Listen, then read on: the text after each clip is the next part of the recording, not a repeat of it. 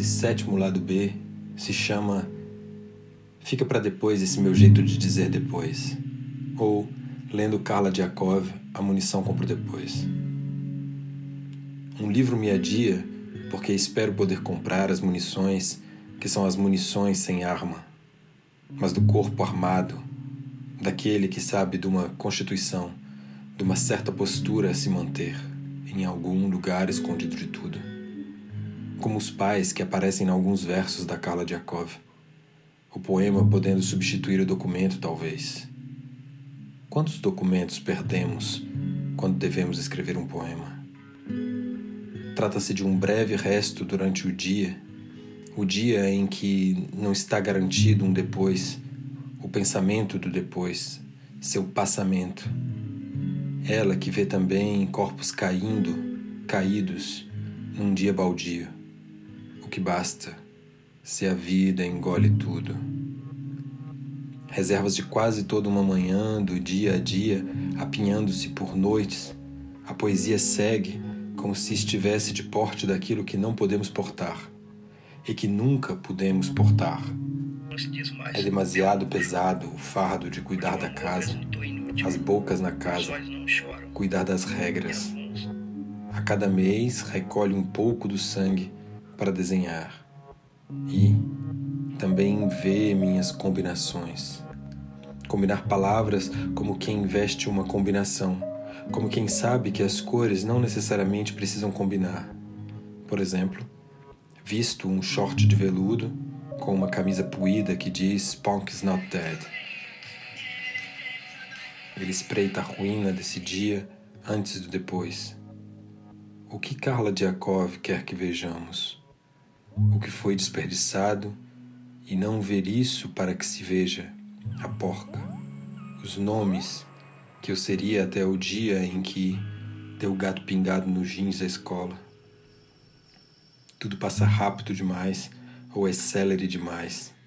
A lebre que não chegaria a ver na menstruação, que nunca teria se não fossem esses versos. O mundo está perto do fim e isso é só o começo. Porque você me diria que não se trata nunca do fim, mas de um fim na biografia da minha neta. Lembro que a gente ficou aqui, parados diante do olhar do outro, não apenas como quem espera ser reconhecido, mas se expondo a isso, estar diante do outro, que pode nos dizer que cara nós temos. Você tem cara de gente que se mutila, você tem cara de gente que se masturba, você tem cara de gente que se deturpa, cara, de gente que custa reflorescer. Tudo tendendo ao apagamento ou a uma outra força que toma todo o espaço sem contemplação. Enquanto escrevo, é um dia após ter visto uma série de thriller psicológico em que uma mulher, precisamente uma mulher, se mutila, escreve sem cessar sobre seu corpo, palavras que compõem a sua história, como uma lâmina muito clara com a precisão da lâmina que é só corte, para assombrar os outros momentos em que ela não se corta. Então, como quem corta versos, a Carla Diakov se expõe ao dia a dia onde um estranho possa tocar sua porta e dizer: Você tem cara de gente. O complemento, quem faz, somos nós mesmos, diante do rapaz que não faz senão entregas a forma nova de contágio, a necessária forma de contágio que restou, já que, como um poeta, eu haveria de passar pelos dias. Álbuns de retrato do que nunca testemunhou. Acende um isqueiro antes de tocá-lo na ponta de um novo cigarro para poder escrever a palavra amor. Olhar o azulejo trincado do bar, daquela que talvez possa se refugiar no manicômio. Gaslighting. Todas as mulheres são loucas. Talvez haja mais amor no mundo do que um homem e uma mulher. Quem está aqui hoje em dia? O ano que precede a República. O ano em que se afundam as formas de mostrar o mundo, o mundo ruindo delicadamente. como naquele verso que desabafa o mundo. O mundo desapareceu. É preciso que eu te porte. Já não suportando todas as marcas deixadas nesse corpo, já que ninguém vai saber o que você faz sozinha em casa, enquanto ninguém vê. Você pode ser rastreado, todos os dados doados às empresas de busca, todas as redes com as quais mantivemos o contrato social, toda a sua história delimitada por uma palavra que você joga quase aleatória sobre o buscador, suas pesquisas, os pequenos sites de prazer, isto é, de exploração, e pá!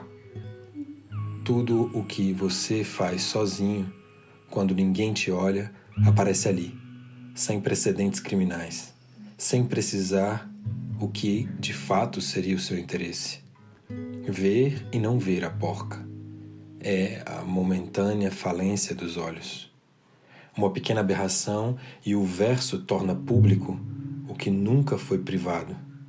Deixemos de lado a propriedade privada. Você pode conferir, se escreve para que possamos conferir o que a xícara pode ter falado. Eu consulto muito as xícaras de café. Todos os dias eu tento entender o que elas perguntam, nos gestos ensopados isso se faz constante. São tigres inexistentes. Aqueles tigres de Blake ou era de Augusto. A vocalização de tigres, de palavras de tigres calígrafos, como um certo céu que a Carla Diakov escreve. O céu faz falta no peso do corpo de cima. Um corpo é um corpo político, é um corpo celeste, como a constelação que não existisse Petrus Plancius, em 1603, viu uma constelação que já não existe mais. Na cartografia celeste, precisamente a do Tigre, quantos trígonos devemos recolher até errar melhor? Escolho as palavras como quem pode ter visto algo muito aberrante num desenho aberto, ou procuro como a Carla Diakov um jeito de dizer o corpo sem a carcaça. Do outro cadáver, uma maneira de calar o mundo sem calar os golpes do mundo, de fora, do mundo, de dentro, e um copo virado sobre a mesa. Sem nenhuma mântica, portanto, sem nada que pudesse substituir meu modo de crer ainda nos oneiromantes, quando entramos em seus gabinetes para se deitar com eles. Um cartaz de um corpo prostituído pode dizer muito mais perto, certo prazer que devemos sentir, tocando perto o que pulsa no cu, já que disse cu sem que o cu esteja, sem que o cu pulse junto da fonte. Escolhida a dedo para o cartaz da profissão. Ela não se afasta dessa escolha, da necessidade de ter de fazer uma escolha do cu do outro. Como se você, no cotidiano, escolhesse a música que vai ouvir a partir das escolhas de seus followers numa rede de música, o novo modo de consumir o outro e mostrar a eles quanto pode ser ostensivo ter um rifle ali pendurado sobre a sua parede. Na minha infância, tive um amigo que o pai colecionava rifles antigos. Eram cerca de vinte rifles, pistolas, armas de fogo a pólvora, todos expostos num grande salão onde não podíamos brincar por muito tempo.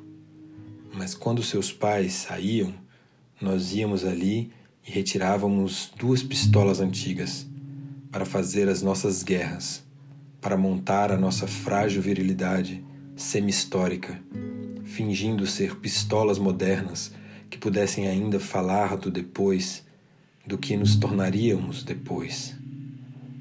Hoje já não gosto de armas, ao menos não armas diretamente letais. Algo ficou no meu corpo, como a Carla Diakov diz, que quando você some e reaparece, eu tenho ganâncias de ser porco-espinho sem espinhos. Há quase cinco anos que me reconheço no porco-espinho A dois o tatuei no meu braço para lembrar de vez em quando que posso ser macio, cheio de espinhos. E essa é uma das armas, uma pausa que revela uma palavra escolhida e escondida. Guardar numa fotografia que não existiu a morte de uma galinha. E fazemos isso a cada dia para depois, já que também roubei umas molezas dos teus culpados braços, para fazer um parto, para moldar um mundo onde seguimos comendo a carne do outro, a prestação sangrando como se não houvesse forma de estancar a palavra.